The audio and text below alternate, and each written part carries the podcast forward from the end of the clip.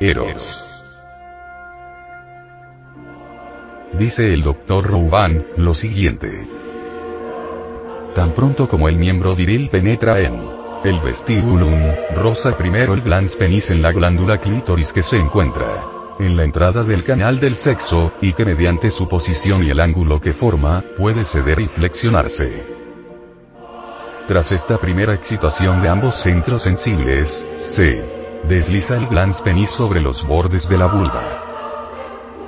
El collum y el corpus penis serán envueltos por las partes salientes de la vulva, hallándose por contra el glans penis más avanzado en contacto con la fina y delicada superficie de la mucosa vaginal, que es elástica al tejido eréctil que se halla entre las membranas individuales. Esta elasticidad, que permite a la vagina adaptarse al volumen del pene, aumenta aún la turgencia y, por ende, la sensibilidad del clítoris, mientras que conduce a él y a la vulva la sangre que fuera expelida de los vasos de las paredes vaginales. Por otra parte, la turgencia y la sensibilidad del glans penis son aumentadas por la acción comprensiva del tejido vaginal, que se torna cada vez más turgente, y de la vulva en el vestíbulo. Además, el clítoris es presionado hacia abajo por la porción anterior del músculo compresor y encuentra la superficie dorsal del glans y del corpus. Penis, se roza con los mismos, y los roza de manera que cada movimiento influye en la copulación de ambos sexos y, finalmente, sumándose las sensaciones voluptuosas, del bioceros, conducen a aquel elevado grado del orgasmo, que por una parte provocan la eyaculación y por otra la recepción del licor seminal en la hendida abertura del cuello, del útero. Cuando se piensa en la influencia por el temperamento, la constitución, y una serie de otras circunstancias, tanto especiales como corrientes, que tienen sobre la facultad sexual, uno se convence de que no se haya muy solucionada la cuestión de la diferencia en la sensación del placer entre ambos sexos, y que hasta dicha cuestión, envuelta entre todas las diversas condiciones, es insoluble.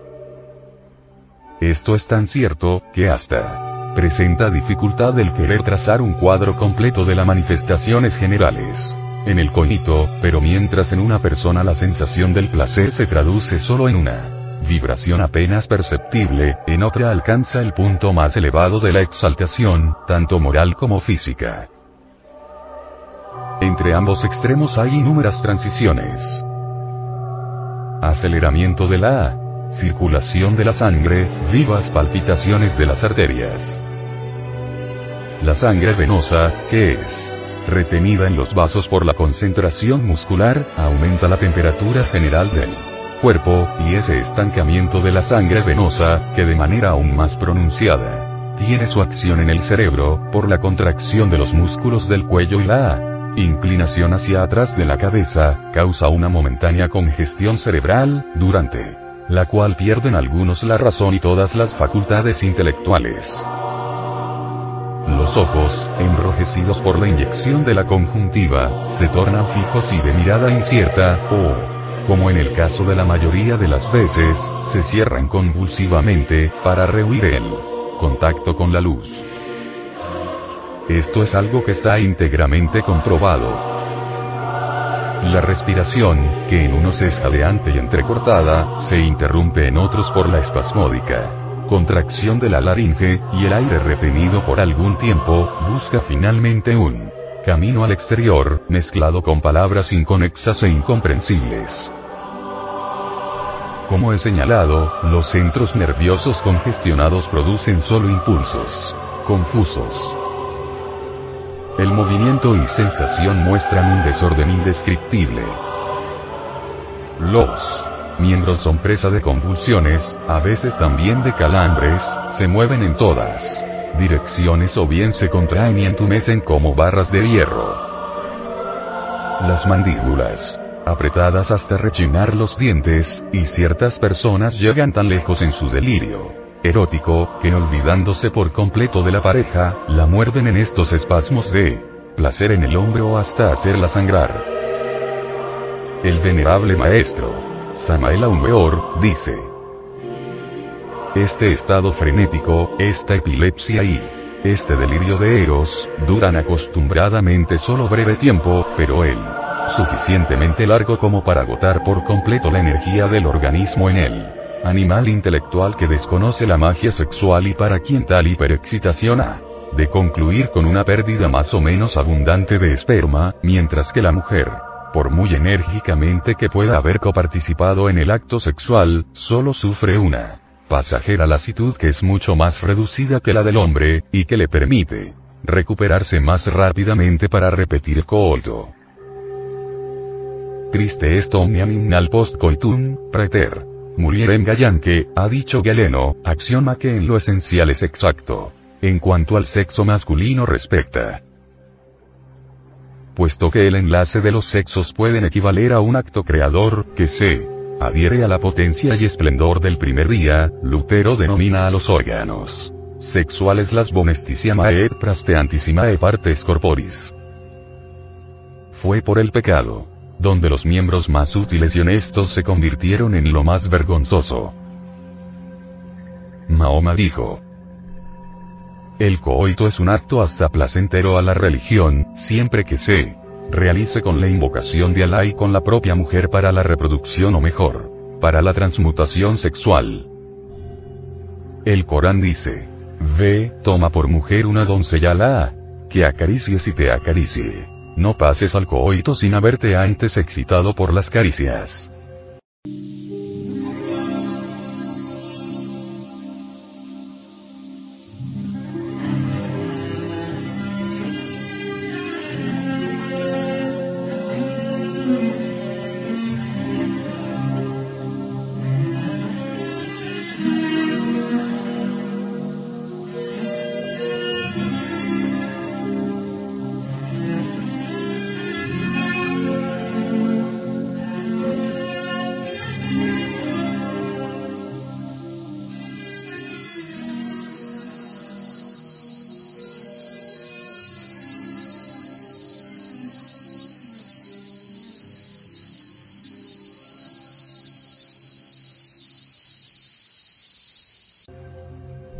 El profeta enfatiza así.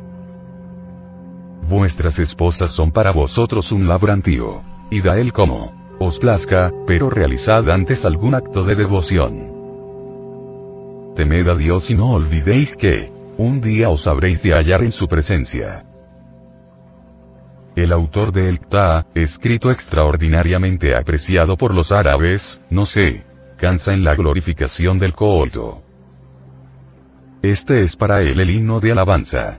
Más magnífico y sagrado, el anhelo más noble del hombre. Y su compañera tras la unidad primitiva y las delicias paradisíacas.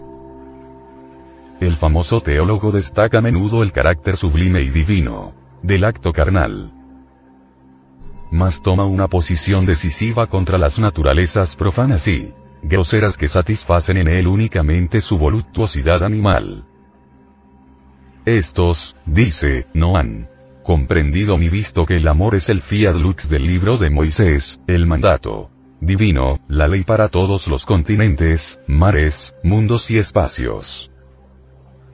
Y en sus ulteriores explicaciones, el autor de Elkta revela la primitiva ciencia esotérica, de que en el fondo la unión física de hombre y mujer es un acto sobrenatural, una Reminiscencia paradisíaca, el más bello de todos los himnos de alabanza dirigidos por la criatura al Creador, el alfa y omega de toda la creación.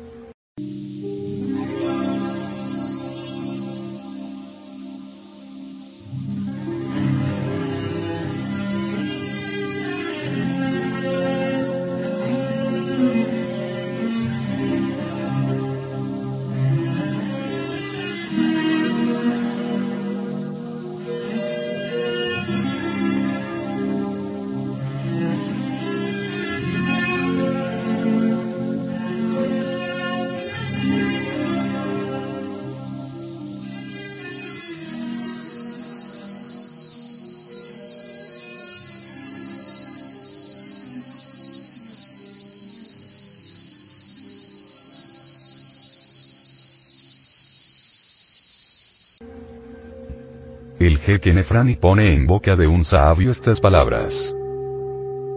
La mujer es semejante a una fruta cuyo aroma se aspira primero cuando se toma por la mano. Si no se calienta, por ejemplo con la mano la hierba de basilisco, no se nota su aroma. El ámbar despide su fragancia solo cuando se le calienta.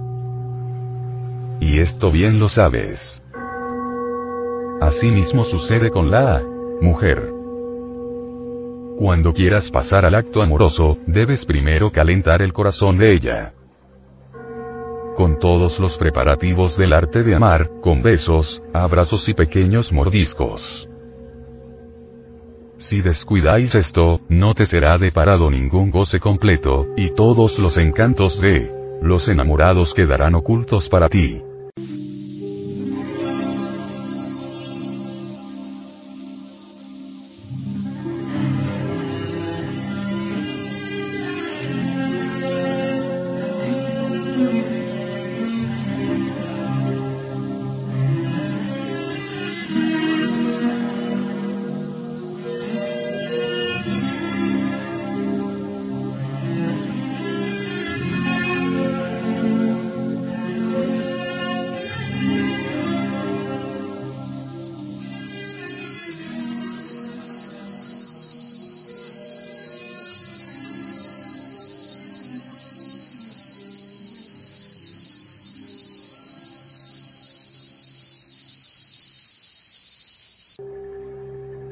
La base de la práctica de la suprasexualidad es el coitus reservatus, en el cual el esperma que ha bajado del encéfalo hasta la región prostática, pero que no ha sido eyaculado, vuelve a su origen, convertido en energía sexual.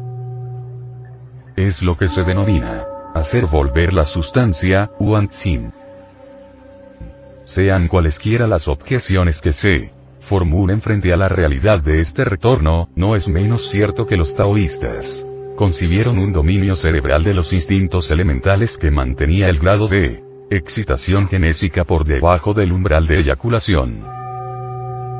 Dieron al acto sexual un estilo nuevo y una finalidad distinta a la fecundación. La esotérica Viparita Karani dice el venerable maestro, Samael Aumeor enseña científicamente cómo el yogi hindostán en vez de eyacular el semen, lo transforma lentamente mediante concentración. De manera que hombre y mujer unidos sexualmente puedan eliminar el ego animal. Los antiguos griegos conocieron muy exactamente el parentesco esencial entre la muerte del ego y el acto sexual. En Eros presentaban al genio de la muerte, sosteniendo en mano, una antorcha inclinada hacia abajo, como portador de la muerte. Siendo la fuerza más profunda y primitiva de todas en los hombres la sexual, es considerada por el Tantras como el Eros cosmogónico, la serpiente ígnea de nuestros mágicos poderes.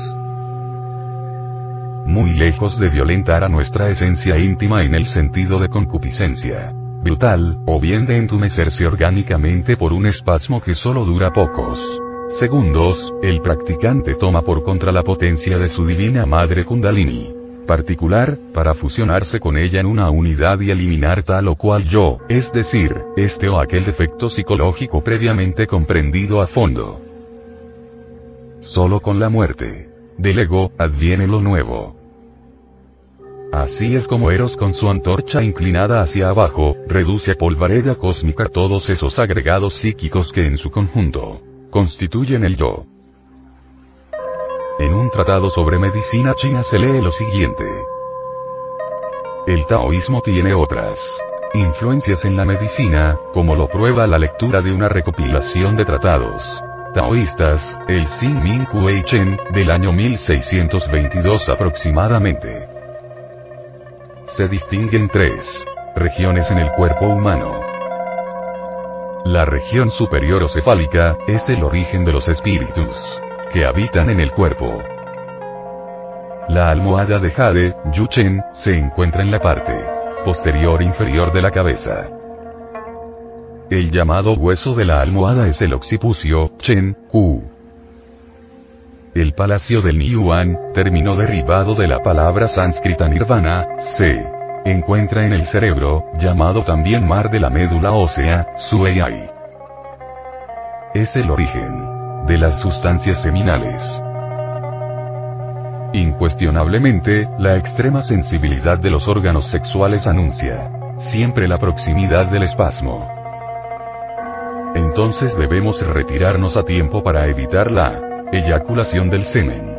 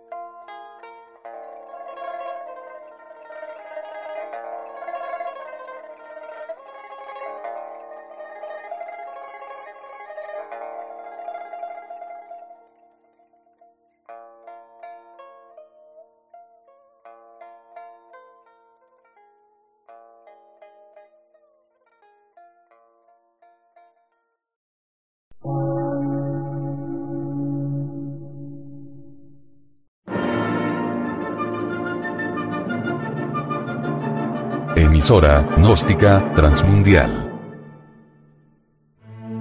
Por una nueva civilización y una nueva cultura, sobre la faz de la Tierra.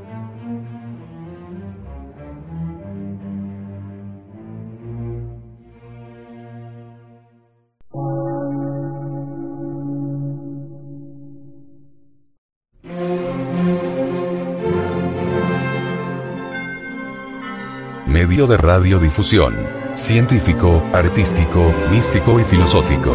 De la Asociación Colombiana de Centros de Estudios Gnósticos, Antropológicos, Psicológicos y Culturales. A.C.